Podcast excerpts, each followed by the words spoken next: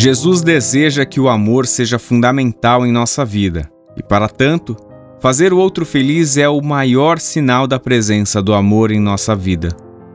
O amor é um compromisso, mas um compromisso para hoje. Não é amanhã ou depois, é hoje. Porque o único instante que temos para viver é hoje, é o momento de agora.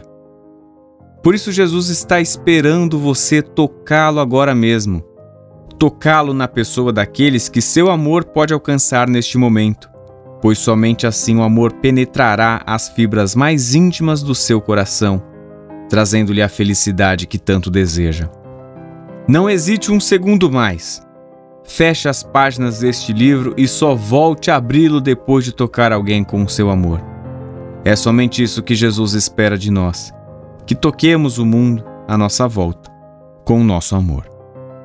Esse texto aqui é mais um trecho do livro Sempre Melhor, do José Carlos de Luca, é, o capítulo 82, que é extraído de outro livro dele, né, de Alguém Me Tocou.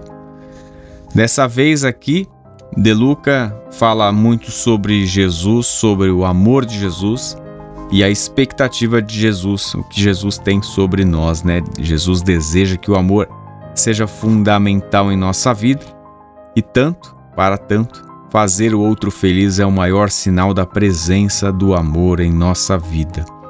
Na semana passada a gente falava muito sobre o não se importar tanto. Hoje a gente fala, né, desse olhar importante para a caridade, né? Fazer o outro feliz é o maior sinal da presença do amor em nossa vida. Para fazer o outro bem, é importante que a gente esteja bem. Para amarmos o outro, é importante que a gente primeiro se ame, né? Então, fundamental isso essa trajetória de amar o outro, fazer o outro feliz, é o maior sinal da presença do amor em nossa vida, porque aí a gente já vai estar bem do nosso lado e a gente ainda tem a oportunidade de oferecer amor para o outro. O amor é um compromisso. O amor é um compromisso para hoje. Não é amanhã ou depois. É hoje. Porque o único instante que temos para viver é hoje. É o momento de agora. Por isso Jesus está esperando você tocá-lo agora mesmo. Olha só. A gente muitas vezes, né, não cai em si de que a gente planeja a nossa vida e, e que bom que a gente planeja a nossa vida, que a gente tem esse olhar para como é que vai ser daqui a alguns 50, 60 anos. Mas a realidade que a gente deveria olhar é que pode ser que não aconteça, né? E muitas vezes não acontece a trajetória das pessoas. Essa semana é, aconteceram né, na, na, na, cidade do Rio de Janeiro aquele caso. É, é até triste, mas acho que é importante para a gente remeter dos quatro médicos que acabaram sendo é, baleados, mortos, né? É, lá no Rio de Janeiro. E aí, assim, né? O pessoal que tava, tinha ido para um congresso, né? Provavelmente pegou seu celular, mandou foto para a família, mandou foto para a esposa falando, ó, oh, estamos aqui, né, tomando uma cervejinha e daqui a pouco a gente vai lá, sei lá, pro hotel, vai lá pro congresso, daqui a pouco a gente, né, e a gente volta na semana que vem aí para casa, que seja. E me fez refletir muito sobre isso, né? Eles não voltaram para casa. Então, esse dia que a gente tem, essa oportunidade que a gente tem, na real, de verdade, a gente só tem o dia de hoje. Mais certo de tudo, a gente tem o dia de hoje. Não é que a gente tem que jogar tudo para cima então e viver a vida loucamente, sem planejar nada. Mas se a gente tiver isso sempre em mente, se estiver sempre no nosso radar ali do pensar de que a vida pode ser que não chegue amanhã, acho que a gente mudaria muito nosso comportamento. O problema é que a gente às vezes não encara com tanta seriedade isso. De Luca continua, né? Tocá-lo na pessoa daqueles que seu amor pode alcançar neste momento, pois somente assim o amor penetrará as fibras mais íntimas do seu coração, trazendo-lhe a felicidade que tanto deseja. Tocar o coração do outro, tocar o outro com amor, é quando a gente consegue praticar a caridade em sua forma mais pura, mais bonita, que já falamos tantas vezes aqui, não é a tal da esmola, é você ouvir o outro, é você estar assim, é, com alguém que precisa de um apoio e você ainda assim ajudar, mesmo que você não esteja talvez no seu melhor momento. É você se dedicar ao projeto de alguma pessoa importante para sua vida ou que você apenas queira bem. Isso também é caridade. Caridade é você é, fazer favor para alguma pessoa que te pede ajuda, que não sabe como fazer e você sabe como fazer. Você tem toda a habilidade, toda a técnica para fazer alguma coisa.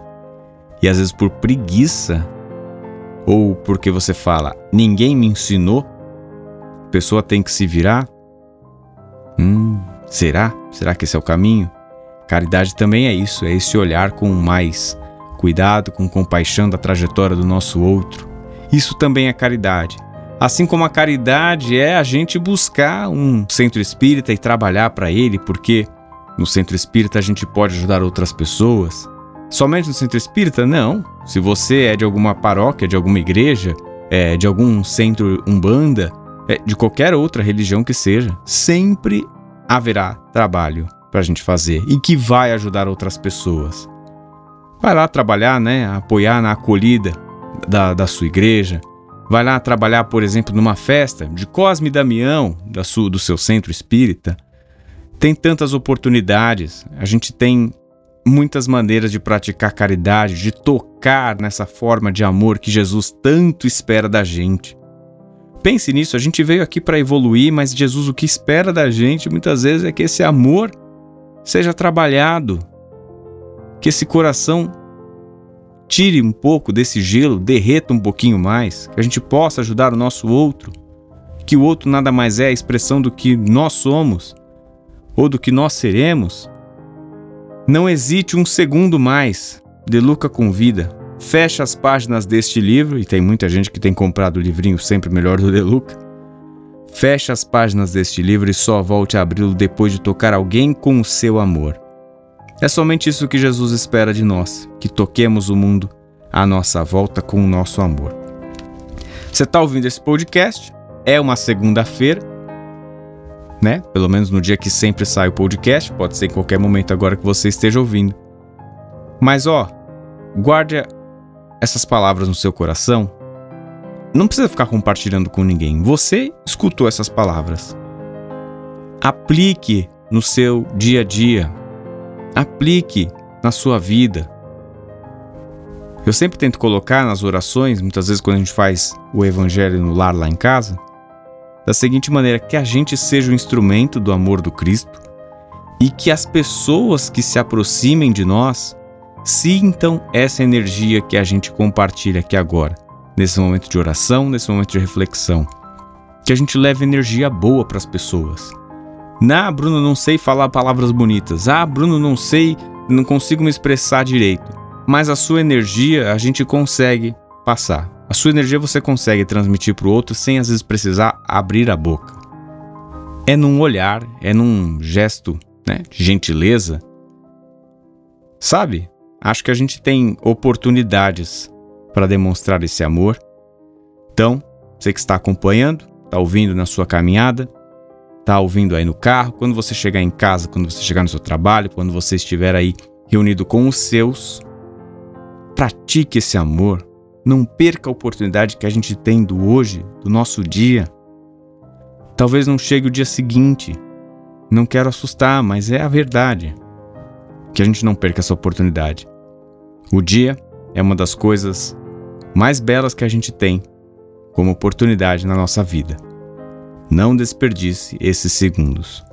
Utilize, utilize com amor, com carinho, para propagar o bem de Jesus, o amor de Jesus que a gente tanto aprende e escuta em seu Evangelho.